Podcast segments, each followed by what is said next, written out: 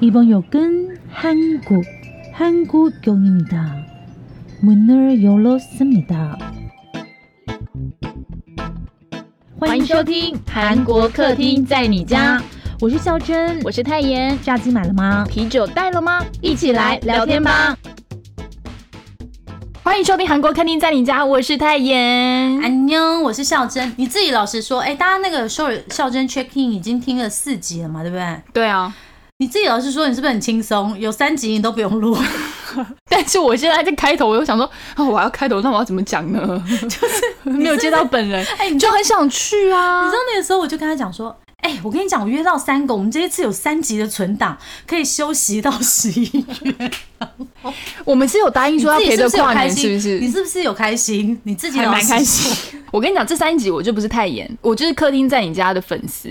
然后我就说，哎、太好了，我们可以休息一下，辛苦是有代价。因为他就一直讲我说，哎、你去韩国干嘛不好好玩一下？对啊然，后我就说不行啊，我就是觉得我已经难得来了，我就觉得我一定要 do something。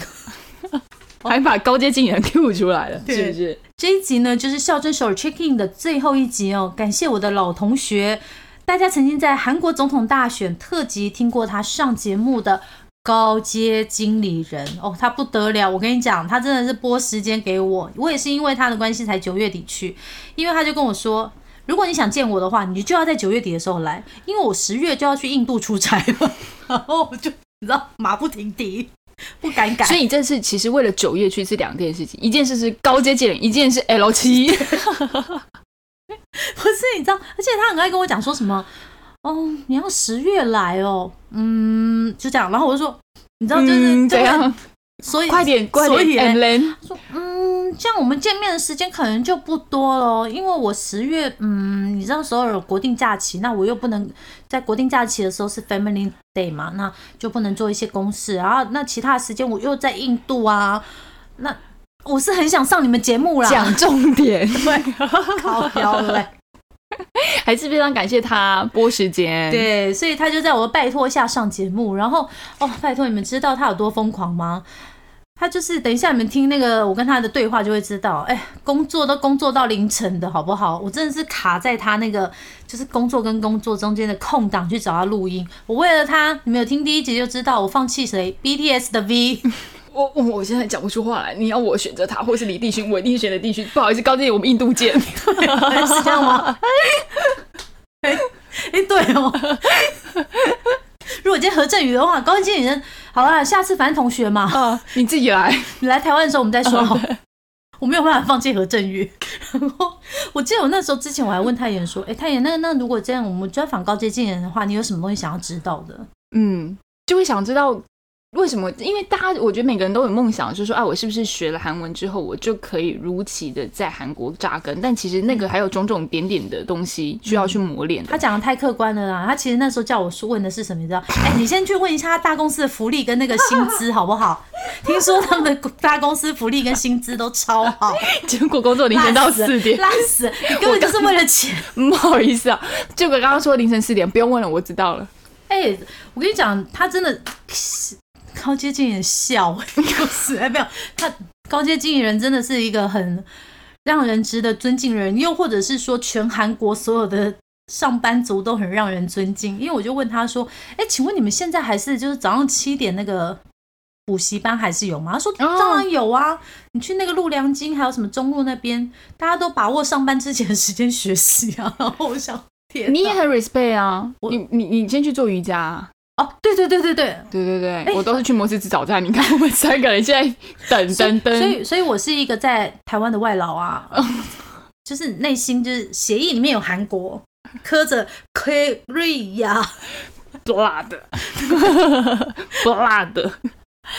好啦，那我们就来听听看这一集的孝真首尔 check in 之泰妍不在这儿。终于这集结束之后，太妍就回来了，好不好？好了，拜拜。哎，不对，拜拜。今天首尔 check in 呢找的朋友呢就是高阶经理人。你知道我们现在录音的时间是我看一下哦，现在录音的时间是晚上九点二十九分。然后他跟我讲说，他先跟我录音一下，然后等一下还要去处理事情。然后我觉得最疯狂的是，他刚刚跟我说，他会工作到半夜凌晨两点。然后我现在在他所工作的这一区呢，我觉得他是没有骗我的原因，是因为这一区整个。那个办公大楼全部都是灯火通明，那有几盏灯就表示里面有多少人在工作嘛？对。但是我还是跟大家先介绍一下高级经理人是谁呢？他其实是我念书的时候同学里面厉害的前几名。就是你知道，我们毕业以后，其实那个时候还不是很流行在韩国工作，但是呃，他算是我们里面少数几位就蛮坚定选择在韩国求职的。我还记得那个时候，他为了就是求职来回台韩。一两两三次吧，对不对？然后你从网站，然后到去参加那个就是大公司的集体招聘。为什么你会选择差不多在十年前就已经决定要要先讲出这个年纪吗？对，有年纪的问题，对。其实对他已经来到这边工作已经快十年了，没有那么长了，快十年。但为什么那个时候你就是那么坚定想要在这边求职呢？我那时候很看重的一点是，我想用中文的。表现应该叫做稀缺性。你说在韩国工作的人，对，在那个时间点，这是真的。对，因为现在来讲，其实大家都会很有对韩国的那些就是资讯什么都很丰富了。我觉得这样在台湾都是这样，但当时其实是非常之少的。那可以说根本就是没有人走。那所以我认为去走出一条路来，对我本身一定会有很大的帮助，是我当时的想法。其实那个时候我们比较流行的是，可能就是在美国工作或者是在日本工作，然后比较少人会像我们这样，就是到韩国念书，然后甚至在这边就是落地生根，该这么说吧，对不对？是。而且其实也很困难，因为那时候要拿那个 Working Visa 超难的，不容易。对啊，你那个时候第一份工作是在哪里？怎么拿到 Working Visa 的？我那时候是在韩国的一间叫 SK，恰巧大公司哎。对，很恰巧，他就是以现在就算是这个时间点来，也是一个，它是一个在韩国相当大，但是在台湾却相对的没那么有名的公司。我跟大家背景介绍一下，韩国的 SK 算是呃前十大企业有哦，对不对？嗯，如果我可以更准确的说，SK 是第三大。这么厉害？对，所以以台湾人知道的品牌来讲，就是当然比三星 不，我说我是拿韩国比啦，就先不跟台湾做比较了。就是当然像韩国台湾比较理解的是三星跟 LG，哎，还有现代，对，现代汽车，对，那所以是韩国的排名是三星、现代、SK 才是 LG，所以它实际上是比 LG 比 LG 还要大。那你那时候是怎么进入 SK 的呢？因为其实外国人要进入这种大公司，而且你那时候是不是毕业以后第一份工作而已？是。所以他们喜欢用新鲜人 （freshman） 吗？他们喜欢，因为呃，韩国这边的招聘跟台湾有一点不一样，是韩国会有两种招聘方式，一个叫做新鲜人招聘，嗯，一个叫做社会招聘。那新鲜人招聘，他们其实就是据我们的理解，就是他要招的是应届。那应届的基本上他是固定时间的。他不会有说好，我五月、三月、四月、五月、六月、七月，爸爸慢慢招，没有这种事情。他就一年分两次，上半年跟下半年。对，那为什么会有上半年、下半年？其实就是因为应届的关系，他就是配合那个学生毕业的时间，啊，他只要应届，这叫做新鲜人招聘。这个会比较多吗？会比社会招聘的名额多吗？对，这个会比较多。那这个的话，一定要在首尔念大学，或者是一定要在韩国念大学才有机会吗？那倒不必。就是只要你有看准他们的时间，然后提出呃，这叫是申请书。但不得不说，我们刚刚说的是快十年前的讯息，请问现在还是吗？现在还是对，因为韩国它这种特别是大企业，它的变化其实就比较少。对，因为其实呢，高阶经理人现在已经从被招聘者变成招聘人。对，因为 随着年龄的增长，对要做的事情也就变多。嗯。那那个时候你是怎么参加这个招聘，然后获得这样的一个机会？刚有提到说，其实我比较早决定，就是希望能够在韩国工作。嗯，那这一点的原因当然是来自于我在语言学校的时候，其实可以体会到，如果我继续这样子学下去，那我就看到我的天花板。那我通常都是那种什么意思啊？你是说再继续在韩国念书吗？还是念在念语言学校的话？但是你也没有想说要回台湾工作，我觉得是比较特别的。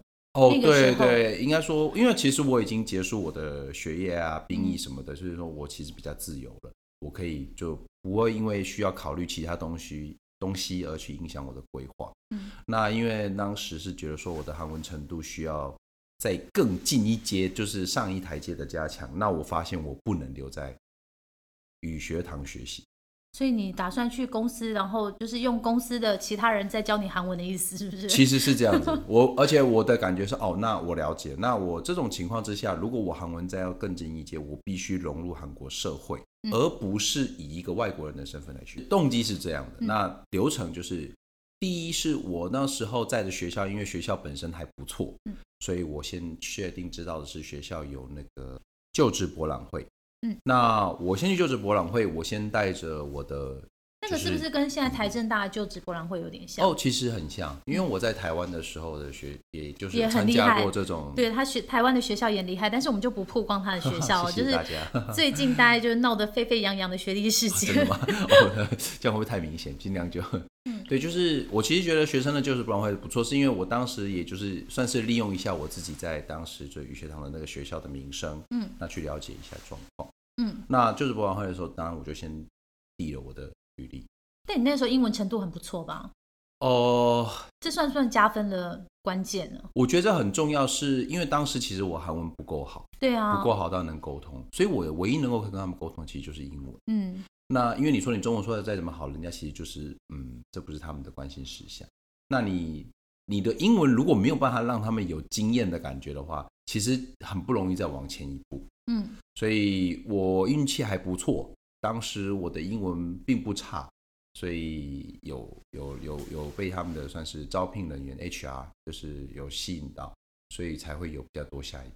那再就是问一下，就是说哦，那你的这些背景就是专业背景，那因为还好我本身背景是工科，那找工作方面比较没有那么困难。对，因为其实我们那个年代，我们那个年代嗯 工科英文好的人真的比较容易留在韩国。对那其实现在也是吧其实都是啊工科算是一个比较好找工作，特别是在不一样地方找工作的一个职缺啦，嗯这也是没有办法的事情。对，就是一个、那所以这样子以后好，他开始去了解我以后，再就会问一些动机，因为当然其实身为一个外国人，人又已经在韩国又给你投履历，当然你有很强的动机留下来，所以这点对他们讲，他们比较没有那个疑虑，就是说你是不是只是做一下问问看，哎、对对，哦比较不会有这种问题，但还是会就是不不不至于到客套，还是会比较想知道。那所以我就说，大概就是说了一下，然后这样说可以以后好，他们就开始收我的东西，开始有一些资料后告诉我说，他们在网站上会有更详细的可以填。所以，所以说他不是呃收了履历以后就好了，你还要再上网去填资料啊，这么麻烦。我觉得这就是一个主动的问题，嗯我们不能。我对我来说，其实因为那时候虽然不到破釜沉舟，但是我既然目标很明确，我会希望很多东西都是我主动我去做到最好，不要有东西是漏掉的。嗯我知道很多人就是履历丢了就说好吧，那接下来就是来喽，你你你你看给我呃邀请我做什么面试或怎么样，我就不了解。那我是尽量去了解所有的情况，那所以我就是同样的，我拿我有我的履历以后，本来是就是丢了就算，我就再去他们的网站。再去登录，因为他们的网站就是因为很多人嘛，我刚刚提到就是韩国是这种大型招聘活动，他就是很多人都会去去登录、去填、去填自己的资料，所以你的资料越清楚，对他们来说，他们对你这个人的疑虑就会减少。特别我又是外国人，其实我记得那时候你应征上的时候，我就觉得说，哇，好厉害哦！可是因为你本来的学经历背景就很不错，所以倒没有到我真的非常的 shock，觉得很很强这样。可是我反而是在回来台湾之后，就是陆陆续续在接触一些韩国公司的相关讯息以后，才发现。天呐，高阶经理人真的很厉害，因为就是前面的这些企业真的很难进去。有些人可能就是为了这个要去参加一个读书会，对，韩国有那个就是专门报考这种大企业的读书会，又或者是可能他是不是第一年就考上，变到二三年，是对不对？对。那你那个时候后来就是他叫你上网填完资料之后，正式进入招聘，他是怎么做呢？填完资料以后，等于是我的履历就比较完备了，对，他们的 HR 才开始做第一轮的所谓的筛选。嗯哼，那我觉得就是刚刚提到的，我有提供，我有有去填，所以我整个的资讯是更丰富的，可以让他去做。至少他在，我是希望至少在第一关，他不会把我删掉。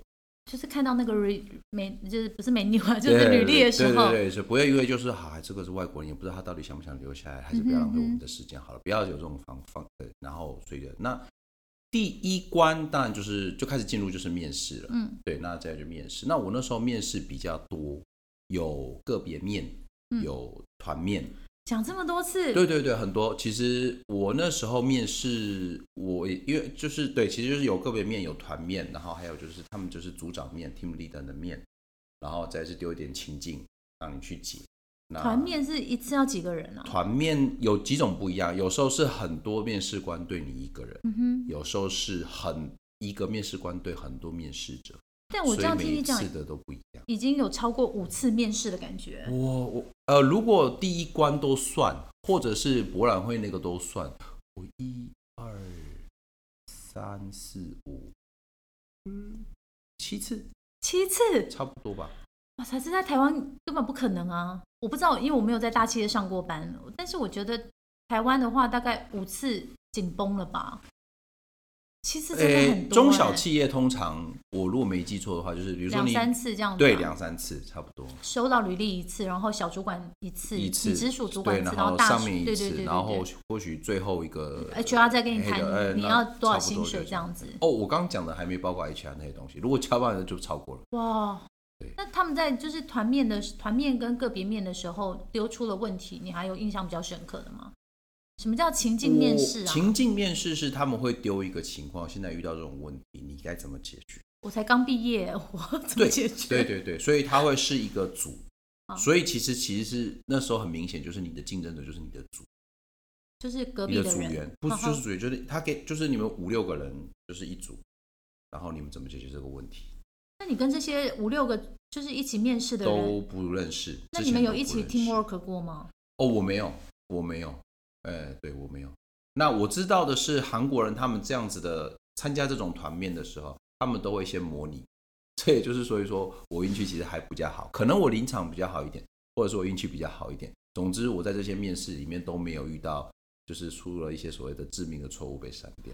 我听说有一些大企业面试的时候，还会给就是来面试的人苏扣比，就是给他钱，车马费对不对？车马费有，我那时候呢，我每次面试都有车马费，所以我那时候也特别感受，因为我在台湾我没有听说有这种事情。对啊，那韩国那时候车马费我记得给多少啊？两万还三万忘了，反正对我来说蛮多的欸那时候，嗯对，那我觉得本身就车马费本身就是你交通费根本不到这个，钱，置装费，对，也许可能有那些，但是我觉得就是包括一些，就我觉得其实那时候公司感觉就很有诚意。我那时候就其实稍微心里有算一下，就是觉得哇，这么多人，然后其实最后上的也没几个。对啊。可是那些其他人，你全部都发了这些车马费了，我们那时候第一次听到的时候，真的是土包子，就想说，天哪，这个世界上居然还有车马费、面试车马费有，车马费，就好像，哎，很谢谢你来我们公司，然后跟我们聊你对这些公司的愿景。是是是，是他甚至可能从跟你聊的过程中去开发说，哎，接下来下一个世代，像现在 MZ 世代的人，他们喜欢什么东西，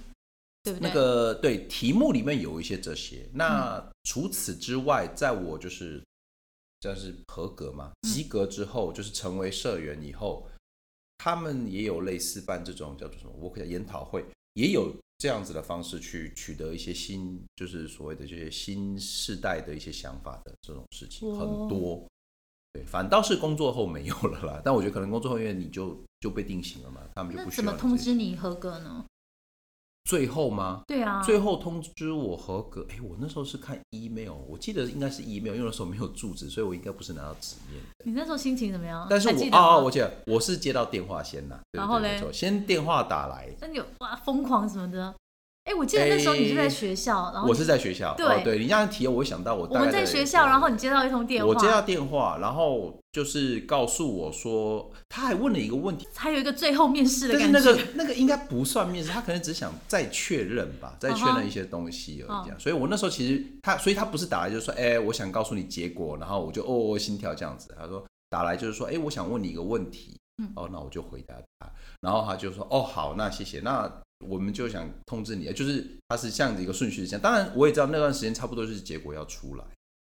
对，所以接到的时候，本来以为是通知结果，但没有，是问问问题，有一点稍微下一，也不是下一跳，就是哦哦好，那可能还有他到底想干嘛？还要干嘛？还有还有一些对要流程要走，因为我也不是常常在做这种，不太不太清楚。对啊，我我真的是记得那个时候，就是他考上 SK 的时候，是我们里面蛮轰动的一件事因为就是感谢有人就是考上 SK，让我们整届的同学有一个可以说嘴的人。啊，对 对，也就是感谢同学的互相帮忙，还有老师的教导，所以至少，但我觉得虽然我刚刚有提到我的韩文其实沟通不是很好，但我反而在那种时候的时候，我都还会尽量说韩文，想让他表现出就是我不是来，对我不是来就是只跟你讲，哎我只用英文跟你们沟通哦，然后我没有打算去融入你们的社会，没有这样。我记得在问题的时候，他其实都会有一些类似的问题，比如说你为什么想要留下来，为什么要想进来我们公司，这都很基本。对，那那个一般公司一般那种面试我就不说，就是特别就是提到就是以身为一个外国人的身份，他就是一直会比较问的，就是为什么想留下来这事情，其实要很明确。我觉得那个时候就是听到你要在韩国发展的时候，我也是蛮意外的，因为其实我们那个年代真的就像刚刚一开始讲的，大家还没有那么流行在韩国，然后也没有人想过说啊，其实我们学韩文这件事情，在后来来看真的是压对宝。所以其实有时候我会觉得，谢谢韩国这个国家这么努力，让我们学这个韩文变成是一个有价值的东西。对啊，是啊，对对对，其实对，这个东西真的是我们自己老同学之间才能够有这种感受，就是这个国家的努力，让我们学的东西也变得是啊有好像，提前投资，其实也不是。我们一开始真的就是喜欢这个是啊，语言啦。对啊，好，那我们就还是回到刚刚的正题嘛。那你面试上了以后，很多人都知道说，其实韩国的大企业，就是像这种就是排名前五大企业的福利，还有他的工作呃保障都是比中小企业好，但是很难去想象那个差距是什么。年薪、先从年薪讲，呃年薪基本上比中小企业，诶、看拿谁当基准。如果如果年薪是一百，就是大企业是一百的话，中小企业通常大概就是在七十六十，百分之七百分之六十，也就是说六七成而已。对都是会比较少一点。我听我的另外一个韩国特派说，大概大企业现在就是年薪可能会到一千万，有这么多嘛？一千万嗯韩元呢、年薪一千万韩元太少是不是？太少。不是不是，呃，对，因为 韩国最低是刚两千多块，三刚考进，去的新鲜人哦。呃，大概要四五千哦。你说是不是在三星吗？对，四五千，那等于至少要大概三星搞不好可以到到六千都不是问题哦。就年薪一百多万我讲万韩币哦，我们现在讲韩币我，们现在说的是汇率四十才是一百多万，但是你们要想哦，其实之前的汇率大概是三十几，所以其实快两百万了。对，因为如果我们用数学计算的话，一其实一千万大概只有台币三十万，所以不太呃对，所以不太不好意思。因为我数学不好。对对对对对，不不过我觉得他可能在说是什么情况，可能没有所以我就讲，就是我的理解，就是因为我自己知道的是，我那时候大概的年不是，就是那时候大概的大企业的年薪大概就在三千的尾巴，接近四千我们那个时候的汇率大概就是三十上下。对，所以大概台币就一百多万。对，可是你要想哦，他才刚毕业而已。对。那那除除了年薪还有 bonus，对不对？呃，对，那就是要看不同的产业。比如说我进的 SK，刚刚我提到 SK 它其实有做一个很大是石油，那韩国几乎是最大的石油，大概就是中油。那边的 bonus，那时候听说我们的同同一期，我们一起进去同一期的，他好像有拿到个六六千还七千万吧，所以你双薪了，对呃更多嘛，更多。对嗯更多，然后这个都是拿现金，不是拿股票。妈呀！对啊，但是因为那是因为那时候就是什么，好像石油，所以应该要进 SK 能源才对。对，那没有人会知道啊，就是嗯这种事情大。可是进能源有个缺点，那你就不能在市区工作，你必须要去蔚山。哦，而且还有一对点，有时候你如果是在能源的话，你会被派去阿拉伯，对，就是就是要去这些地方。对对，薪当然嘛，因为那那就是出石油的地方，那怎么办？嗯，对啊，对啊，所以就是这种是有相关的东西。那除了年薪跟 bonus 以外，我印象很深刻的是，你跟我讲说，其实他在公司里面有一些意想不到的福利，像是什么贷款啊，或者是什么食物，还是托儿所，对不对？可不可以跟我们分享一下？好，这样子的隐形的福利就很多了。有什么就比方说，你今天去银行贷款，你说你是一般人来贷款，可能银行就不贷给你，他就是不贷给你。跟你拿个名片说啊，其实我是 SK 的的的员工，OK 就过了，其实也没干嘛，就哎、就差很多，这个真的差很多。那特别我是外国人，那时候我因为在韩国要找房子住，其实需要带一笔小小的钱，不太不太多啦，就是纯粹的钱。那我自己掏钱跟，当然我是想贷款，那其实就会发现说，哎、我们不贷给外国人哦，然后直接打我一个闭门羹，然后我想说，啊你一开始就是对，我就什么东西哦都还没有亮出来对对对我要要说哦，我们不收，我们不会贷给外国人。然后说哦，是哦，这样子，好，我知道了。那时候那时候也不懂嘛，这样，然后后来一句就上网再查一下，哎，就是，SK 的，哎，就是如果就是有个蛋书啦，如果你有是好企业的话，哎，就是可以另外跟什么继续商谈这样。我在过去就说，哦，其实就是我是这间公司的员工，而且是正式员工，还不是约聘的。那不晓得这样子的话，条件上是不是 OK？他说，哦，你怎么不早说？类似像这样子。然后我那时候心里就说，哦，原来差这么多，对，就有差。利率是不是也有差？利率那些东西是还好，但是，哎，你讲有差，其实也有差，因为你是大公司，它就是会一直三，就是扣你个零点几帕、零点几帕这样子。就是你是小公司，你可能要缴，比如说你的利率是三点一，如果你是大公司，可能你就会变成二点九，差个零点二八，那其实就会有差。对啊，对你到房贷也是一样。而且我觉得，就是很多人羡慕，就是在韩国大公司上班的人，是因为你真的就是专心工作就好。他可能会把你的什么一些结婚的福利啊，甚至你可以在里面找对象。然后托儿所什么的一些都有，对不对？甚至你吃饭喝咖啡都比较便宜，还是什么？我怎么记得那时候听你讲过？举例来说，比方说我先前的那间公司 SK，那它就是地下一楼是公司员工餐厅，地上二楼是咖啡，还有那个这个托儿所嘛，应该讲幼稚园嘛，对，那就是我只收公司员工，那这样就很单纯嘛，对不对？然后我记得四楼还是五楼就是一个。就是可以睡觉的地方，就是休息室，然后六楼是那个健身房，然后八楼是图书馆，然后还有按摩的地方，我记得好像有。这个是前一个，那当我后来也有去别间公司，那可能大家比较熟悉，像 Line 的母公司是 Naver 的话，它就是一样，它是第一一楼就是可能大家常去看到一些熊大呀、兔兔那些对不对的那些的的一个图书馆，嗯。那二楼就是一样是什么？就是他讲咖啡厅来，就是我想叫咖啡厅，然后你可以去那边点。那基本上基本上很便宜的价钱，在台湾大概就是五块十块，你可以喝一杯就是研磨咖啡这种情况。那那台币啊？呃，对我现在讲台币五块十块，因为那时候还他才收台韩币一百两百嘛，那不就是五块而已啊？对，你现在讲我才想起来，哎，你们知道吗？他离开 SK 之后是去 Line，哎，然后我想说，天哪，更厉害。呃，哎，不，对，不是因为 Line 就是对年轻人来讲比较有吸引力，可是其实真的比较赚钱的还是 SK。其实是这样，对对啊，真心来讲其实是这样。你那时候为什么会离开 SK？就是在这么大的，因为你知道，在一个这么大的保护伞下面，可能做到退休都可以啊。其实是我看过很多里面有一些很不错学校出来的一些前辈，嗯，那他们基本上就是待到很久。可是这也就同时就。触发我的另外一个想要离开的原因，就是因为啊，我发现虽然他们的学经历可能以前不错，但是你在这间公司，你其实就可以看到头了，因为他就是这样子，就是慢慢升上去，也就是这样，对，按着前人的步伐，你大概走的路线就是这样。对，因为你的学经历不会有多了不起，永远有比你更厉害的人。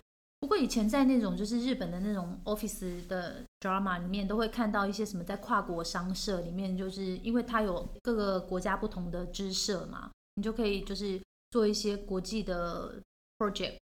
那你在 SK 的时候会有因为这个样子学到一些东西吗？有，我在那我在 SK 的时候，也因为我本身语言上的一些优势，所以其实做了比别人比至少比我的同期还多的，就是外国的一些就是专案。project，那这点其实对我很有帮助。怎么说？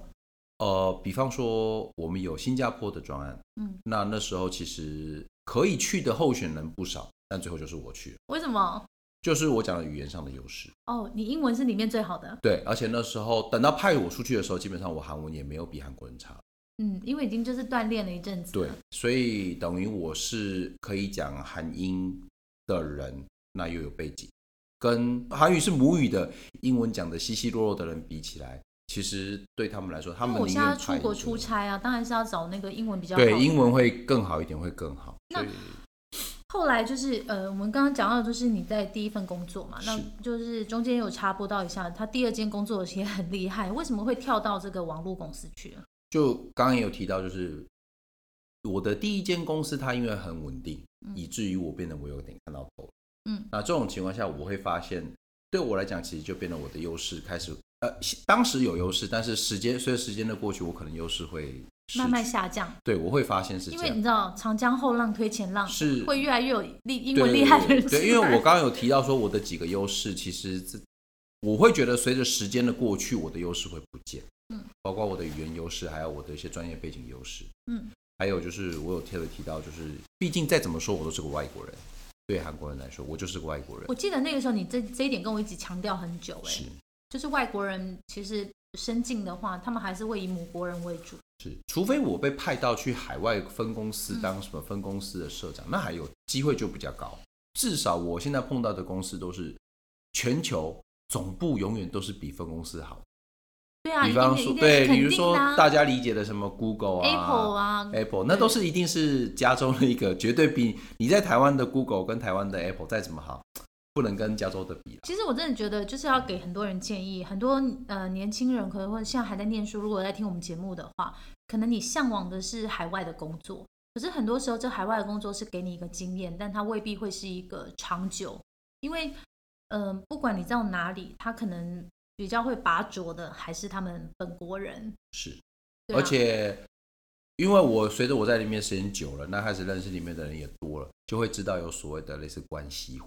嗯，那当然，所谓大家亲密的关系，其实他其实讲是拉卡山吗？哎，不至于到那种地步，但是他就是说，他基本上是在公司里面是有一些背景。哦，那往大的讲，就是很简单，就是他的爸爸妈妈或叔叔就是这间公司的常务董事。那如果有机，假设今天有个机会，你们都是一样，都是一般社员，他就是想提拔一个人当所谓的 team leader。那当然是对对他来说，对他其实他其实不用提拔到他的那一个部门嗯的 team leader，、他只要在你跟我不在同一个部门，我请对面那个部门的人麻烦帮我照顾一下这个我的后辈，这样就可以了。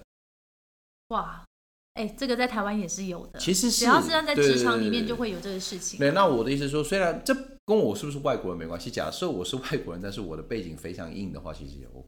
嗯那其实我其实就是一般的普通人。啊我没有什么很强力的，我爸妈可以给我，不要说爸妈了，我们爸妈不要就是台湾人，对我妈就是一个很台湾人，台湾人。对啊，就是然后没有 FOS 不是常务是台湾对，人，不是就就算他，就算他是常务，也是在台湾的常务，跟韩国没有关系。所以我觉得你没有这层关系的话，其实很不容易。对啊，对，那我的意思是，那我所以我所以说，这我会发现一个头，就是嗯啊，不不是不行，就是啊，原来是这样子。大概我就是这个样子了。如果呃继续留在 SK 的话，那是猎人头公司找到你去 line 的吗？还是又是你自己在一次为自己发掘机会啊？是猎人头公司没有错，哎，对啊，说到这个，因为我今天一来的时候就问他说，到底要怎么样让猎人头公司找到我？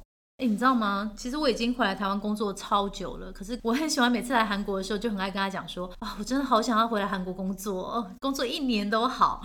然后他就会说还有机会，我说拜托，我都一把年纪，他说不要放弃希望。为什么你老是这样讲啊？因为我刚刚有提到，就是最一开始我想觉得韩国其实是一个稀缺性。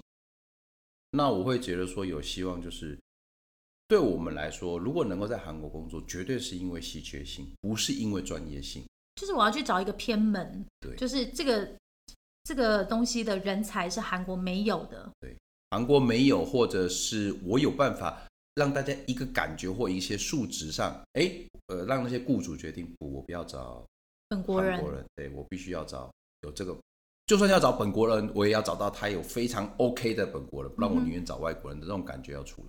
嗯，就像现在有很多那种网络公司，他想要找台湾人的原因，是因为他想要经营台湾的市场。是没有错。那要怎么样让猎人头公司发现我们呢？你那时候是怎么被发现的？我那时候是，其实就我有提到，我已经看到头了，所以我自己开始有一些其他的规划跟打算。嗯，那我一直都有知道，就是我必须实时的更新我的履历，在一些比如说像呃 LinkedIn 这种地方，LinkedIn 啊，对、嗯 LinkedIn 的话就这是一个大家已经比较常用了。除非你要找台湾工作，如果你要跨国工作的话，请找 LinkedIn。对，那还有一个就是韩国他们有本地的招聘，像台湾的一零四这种东西。那我叫什么啊？呃，韩国那时候用的，我记得那时候用的叫 Salam In，现在现在好像有，还有，但是可能就又又就你知道韩国这变化其实很大。对现在好像又是什么叫做 Job Korea 这些东西，因为你知道他现在已经很少在用这个方式找工作，都是猎人头工作在找他。我觉得这有不一样，就是你在上面登录，其实只是让你知道说你有这个人。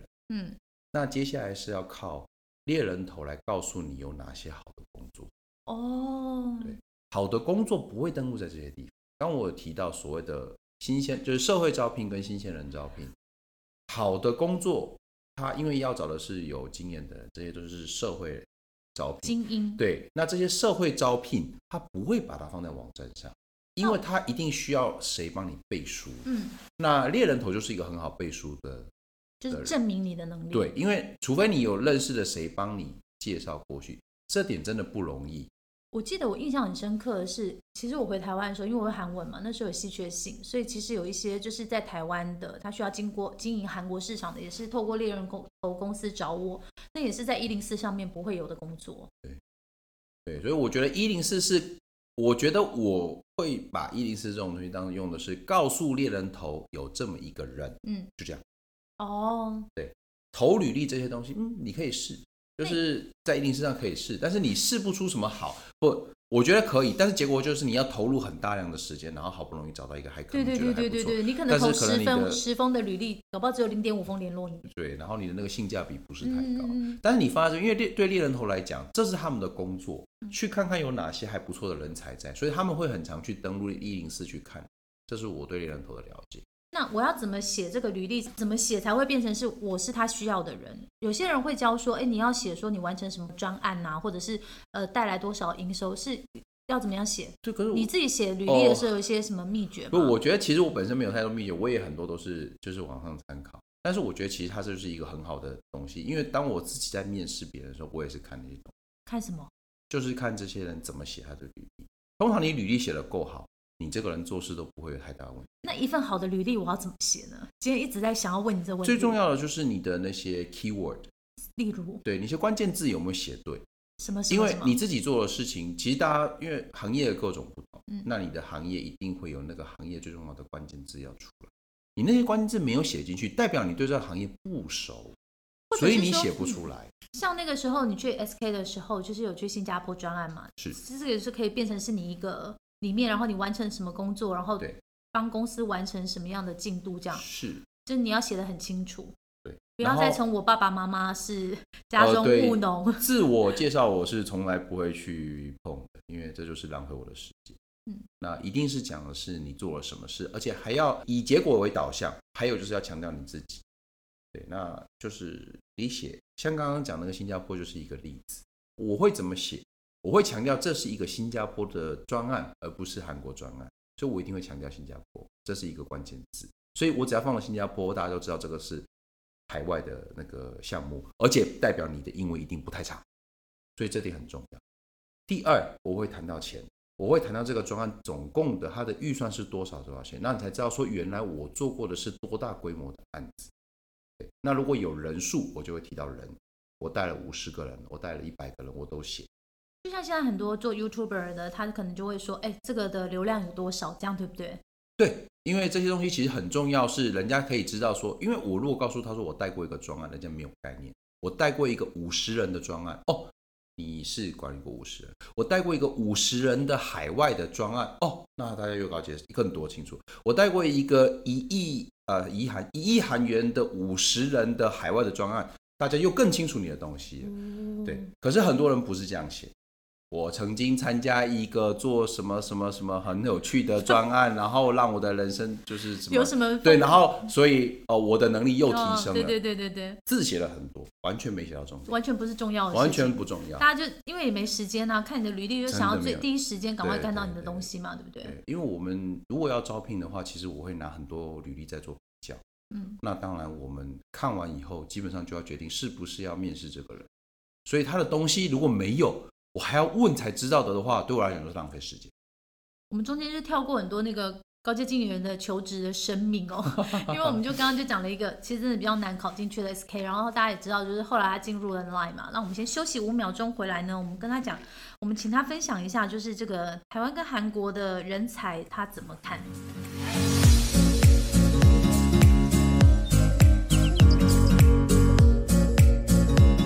收听的是韩国客厅在你家，然后我们今天的特别小单元是孝真首尔 check in。没错，我来到首尔，暌违三年之后又回来这里，就是拜访我的朋友们。然后今天就是带大家一起来见朋友，就是我的好朋友高阶经理人。然后刚刚如果你有听到就是上一段的访问的话，可以听到说，哎，他是当初是怎么很难的进去。这个 SK 这家公司，光是面试就已经面试了七八次哦，那甚至公司还会给你这个车马费。然后到后来呢，他又就是转到 Line，然后也是就是猎人头公司找他嘛。如果你有做笔记的话，你要记下来哦。他要说那些履历啊要怎么写比较好。那现在的他呢？哎，中间跳过很多，其实他中间就是被猎人头公司就是一直挖来挖去，挖 换了很多公司，对不对？对对。每次都有加薪吗？因为没有加薪，对我来说其实没有移动的动力。嗯，但是这个加薪是不是真的有可以转换？就是实质加薪这点，我保持保留。因为我刚刚有提到回来，就是大公司它会有一些制度上的一些优势，所以基本上对于加班这种东西就不太一样。哦，对，所以你很可能假设你工作每天八小时跟每天十六小时，那你基本上薪水要变两倍嘛？对对对。但事实上不会有这种事发生的，他就是给你多一点点，但是你要做的时间。是是是。所以我说你刚刚说，哎。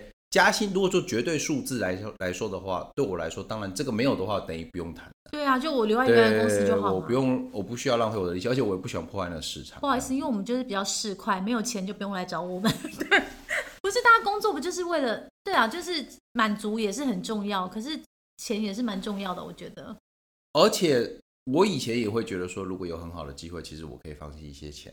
嗯，后来我发现什么？没有，我后来我发现，只要是好的机会。他就会给很多钱，很少有那种哦，对不起，我们就这些钱，但是这个机会非常好，那我就会发现这是假，就是你可以有自我成长的空间，都是屁，对，绝对是这样子的。嗯，说到这个，我突然想到，他其实就是高阶人在韩国工作一阵子之后，他有被猎人头公司挖回来台湾，对不对？你在台湾的一家网络公司待过一阵子嘛，所以说有有两年吗？啊，应该有有两年，对啊，好像有两年。所以其实呢，等于说是台湾跟韩国这边的公司，他都有待过，而且到后来，其实我呃，他都已经晋升管理层了。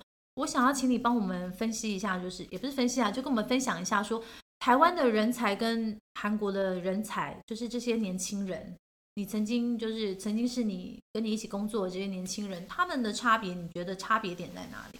一个讲韩文，一个讲台台话。对，这一点是很重要的差异点。我觉得以主管来看，这些所谓的就是一些职员啊，哦，那两边的差异其实不少。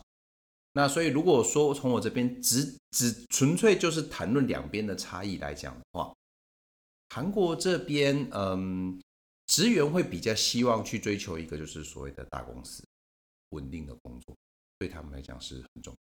韩国这边跟台湾的情况不同，是韩国有所谓的大公司，有而且这当然，呃，也不到很多，但是至少比台湾底下多很多。所以这些大公司其实，在台湾来讲，相对于就是几乎相等于叫做公家机关。但是我们台湾的公家机关其实薪水给的不是很好，韩国这边等于是又是公家机关，薪水又给的很好，这样子基本上一般人很难拒绝，而且也很难不把它当成人生。这样等于说好人才都被大公大企业吸去，这个是社会的问题，嗯，没有错。那台湾情况呢？那台湾的情况就是因为第一，台湾不存在这种大公司，所以干嘛？你把台塑放哪里？不是，不存在这么多大公司哦。呃，有一个大公司，有几个大公司，没错。郭台铭要跳出来骂你了。呃，好多对。那我说的是重点是，可是问题是因为人才是这么多的，所以台台湾其实有点类似像你可以捞到一些很好的人才。因为他们企业的话，对你是中小企业，你还觉得捞到一些很好的人才，因为没办法，这些人才他他他可能想去大公司，或他本身原因他不想去，所以结果就是，总之你在市场上是找得到。那在积极度上面呢？工作的积极度上面，或者是学习上面，因为这都是一些评量的标准啊，就是或者是他们独立完成一个专案的方面，你觉得这两边的人有什么差别？台湾这边的自主意识比较强。比较顶嘴的意思是？你讲顶嘴吗？还是说他对一些事情他的看法，他会第一，他也比较愿意表现；那第二，他也比较会去想一些他对他他这我觉得怎么样这点，他也比较会讲。哦，我懂，就是长官给他一个 order，然后他看了一下就说：“哎，我觉得这件事情应该要怎么做。”这一句话比较常出现，对他会比较有对自己的想法。那所以这点就有不一样。那韩国这边是他已经被训练为第一，不要有自己的想法。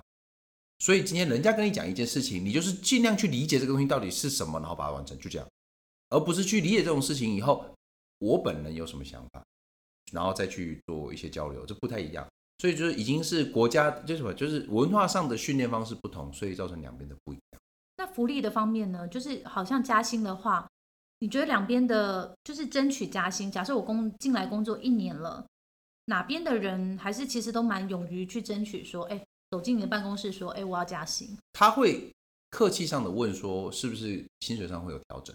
你说哪边的人？两边都会，两边都会，嗯，但是不会对，但是不至于就是像刚刚提到，就是说，哎，什么时候给我加薪？没有到这种地步。嗯，对，那我相信也很少有这种人啦。对，没有那么夸张，就是大家都会提，因为当然薪水是很重要，嗯，这没有话说。然后还有一点呢，就是其实很多企业他都希望可以应征到一个，哎，你不是只是做你自己的事情，你可能还会就是想要学习其他部门，然后多学一点东西，然后多增进一点。你觉得这两边的学习态度的话，嗯、就是台韩的人人才有什么差别吗？嗯，你现在带 team 跟那个时候在台湾带 team 的感觉是？不一样。韩国这边你可以说它比较好带，你只要有很明确的方向，那你的东西只要带下去都不太，就是人家就是会尽量会照着你的指令，刚刚指令或者是指示去做，嗯就是比较偏向韩国式的式。那台湾的话，你要给他赋予更多的动机，为什么你要做这件事情？为什么我需要你来帮我完成这件事情？完成这件事情对你有什么样好的帮助？接就是这种所谓的接近方式，就是沟通方式会比较不一样。怎么感觉好像就是跟台湾人才工作会比较累啊？哦，对，可是这样子的好处是，当台湾你这个东西，你你的动机已经理解了已，经给他，你你已经赋予他动机了，你也告诉他这个东西对他有什么好处了，你就可以比较容易放在他那边，让他自己做。哦，就是他可以独立对他就可以独立操作，他可能会有点类似像扫地机器人，然后他大概就知道怎么样，大概、嗯，你给他输入对程式，这然后他自己理样就就解以后，可以对，那他就已经知道说怎么做，比较不会有其他的问题。那韩国这边的问题就是，当你不给指令的时候，他们就不知道该做什么事。你现在认真吗？呃当然，我讲的是可能吧我当然讲的这都是很极端的情况。哦，对，但是韩国这边的话，就是变成说，因为这种东西是例外情况，哦没有得到任何的指示，他不知道该怎么办，或者是他没有得到谁的，首肯他不敢做，不不敢担责任啊对对，。会变这种情况。那所以就是这是极端情况嘛，我讲这就是一个极端情况，对，但是比较偏向这样子的的情况。还有一个就是对我来讲也是蛮冲击的企业文化，也不是说企业文化，应该就是说整个上班族文化吧。那个时候就是歌经人回台湾的时候，跟我分享到一件事，说他早上七点去上补习班，我真的觉得他疯掉。早上我睡觉都来不及了，然后他居然是七点去上补习班。现在还有这种补习班吗？太多了。我刚刚有提到我在一开始的公司的优势是语言，那我本身其实除了刚刚提到的几个语言以外，其实我也会日语啊、法语这些东西。那就，所以我说他很厉害吧？不是不 是，哎、不就就是，但是但是大家其实知道，语言这种东西，其实如果你没有练习，它是会忘记。嗯那对我来说，我的工作的确会用到韩文，会用到英文，那中文是我的母语，大概这三个我不要太花精神都没什么关系。嗯，可其他的语言其实基本上我得花精神，花一点力气，不然我会哎、就是 lose 掉 lost 掉。嗯，那当然，这第一是公司的福利，公司基本上就是你去补习，他会帮你付费，就是公司福利。好棒哦，就付钱让你去上课。他其实就是付钱让你而上课。且我可能离职的时候，这技能带走，就等于属于我自己对，当然公司的想法是，可能因为你多会一个语言，比如说你，当然大部分都会拿去补英文啊。像我比较奇怪，不拿去补英文就比较比较不符合他们的一些期待。嗯但是也许不知道，也许他们有做一些法国的项目，也许会帮上，也不一定。反正在我来讲，就是公司当然是希望你能够帮忙公司这样子。对，那刚刚有提到，有很多人就是，那我宁愿睡觉啊，我宁愿就是不要为什么那累啊那时候会。选到早上七点去补习这个时间点？因为上班时间是九点，所以你早上等于是下班以后去补啊。下班以后补也可以，可是韩国这边的我不要讲韩国这边，就是第一公司你工作你不晓得什么时候会有要延长的时候，那就会影响你补习的情况。但是跟你补习的话，它就会比较不能讲严格，那你就是会缺席嘛。我又不太喜欢缺席的人，就是希望能够尽量都去。那第二就是还有就是说，韩国这边又比起台湾来讲比较多一些，就是公司的活动，比如说所谓的就是一起聚餐啦。就是那这种事情的话，发生其实平常一点的话，变成是我这个补习就又不能去。对，那所以对我来讲，好，那我们就利用早上的时间。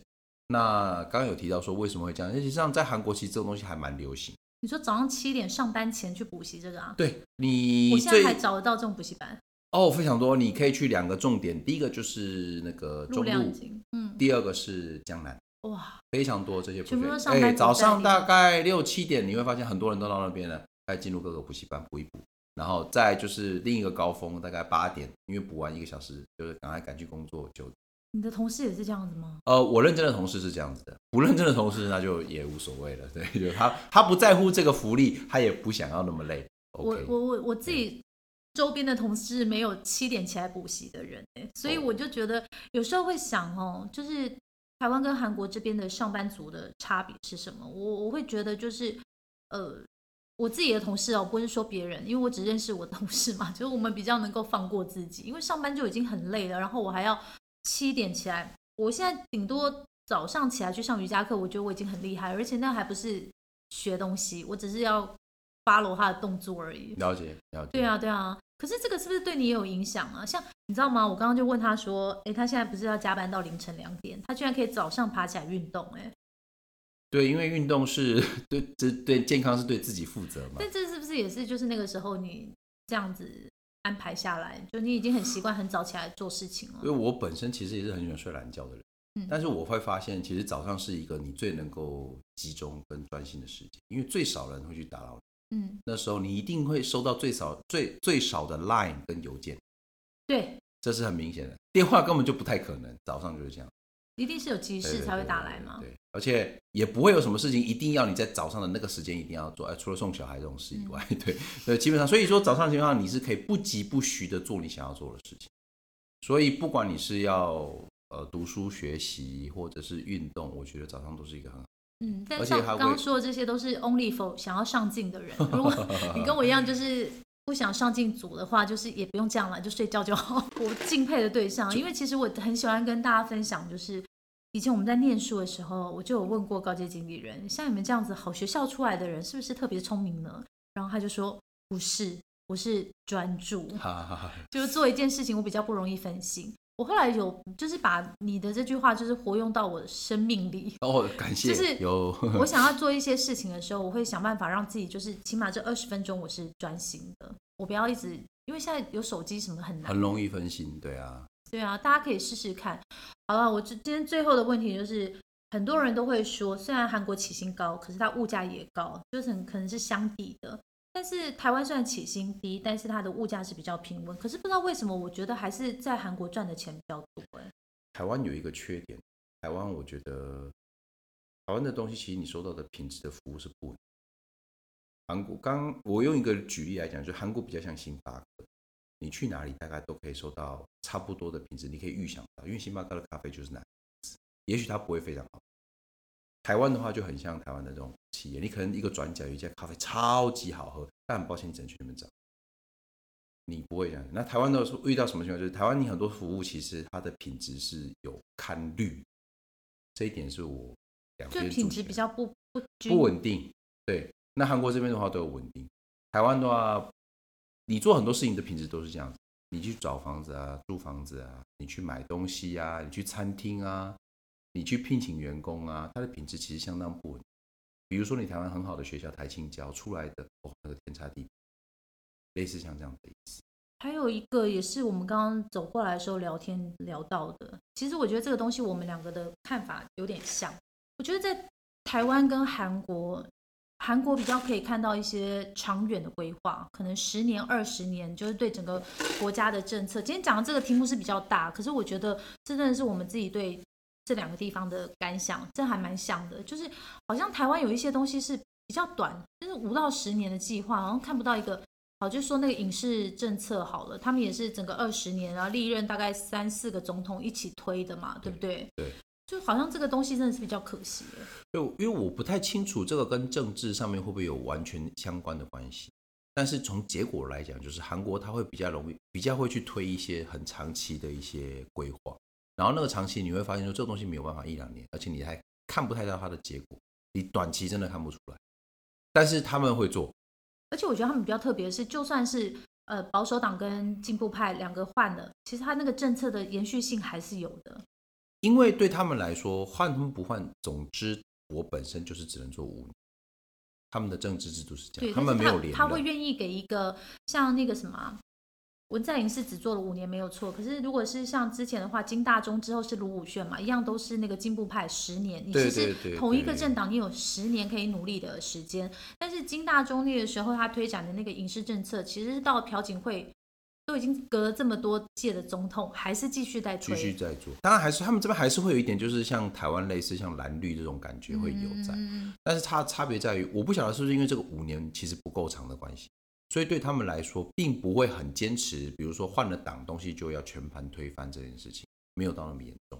嗯，对。那为什么呢？可能我没有深究，但是因为台湾的制度，因为我们不是玩政治的对，不好意思，我可能对我们只是给感觉到说，每次回来韩国好像就觉得又进步了一点啊，讲的太严肃了。最后呢，哎，你们也知道，我跟你们预告过，这一次我要来的时候，我就一直跟那个高阶经理人说，哎，有没有哪些地方可以就是适合之后可以做在 podcast 的主题？然后他就跟我推荐了很多去旅游的地方，我也不知道为什么，我明明就是很想要找一些就是 可以做在 podcast 里面的主题。那最后就是请你跟我们聊一下，有有哪一些新的点你觉得还不错，可以推荐给他们的？呃，第一推荐就是宏大，因为宏大不是没落了吗？哦，不不不不不，宏大因为在嗯，刚好在疫情之前，它新开发了一大块区域，就是所谓的就是林荫道，呃其实它是铁铁路道啊，以前是铁路，然后现在变林荫这好在疫情前就弄了。对，没错，但是之后它就开始，可是就是因为它是变成这一整片会变成就是说发展起来，所以宏大呢那个林荫道那一片多了很多很好的店，那美食那边也多了很多，所以这一点其实也影响很大，所以我会比较推荐就是第一能够来宏大这边转一下，嗯，对，这是第一点。想买衣服、吃东西都可以去那里。吃东西，而且很多外国人在这里，所以对这边来讲，其实对一些外国文化呀，或者是你想要参加一些年轻人的活动，其实这是一个很棒的地方。第二个，我还会比较希望推荐的就是，我会强调一下，就是南山塔，因为啊通常、你确定这么老的景点吗？对对对，因为大家都觉得它很老，所以就为什么要强调？是因为对大家都觉得，哎，如果去过韩国人，通常大部分都会摸过、来来看过后照个相了确定你有认真推荐吗？对对对，但是其实南山塔在疫情，我忘记是之，我确定是在之间，它又再做了一次内部更新，所以南山塔它的下面它其实多了一个，你想墨还好，就是多了一个很大一片的地方，它是可以呃去逛的。那那边有很多吃的啊、玩的啊，还有一些展示的东西。然后当然又有一个我最喜欢的星巴克，你可以坐在那边往下看点点风景。还有它那个地方多一个很大的广场，可以做一些音乐会，所以周末其实都有。那我都有带我女儿去去那边逛逛，所以变成说南山塔现在不像以前，就是你可能去呃看个景就没有了的地方，它多了很多东西可以逛，所以它会变成也是另外我很推荐的。其实我们今天前面讲那么严肃，然后结果大家只想听后面这一其段。实对，可能剪完后就是 后面这边了吧。好了，我们今天很就是很谢谢那个高级经理人来我们节目，好，那就回台湾再联络喽。，好，没问题，拜拜，拜拜。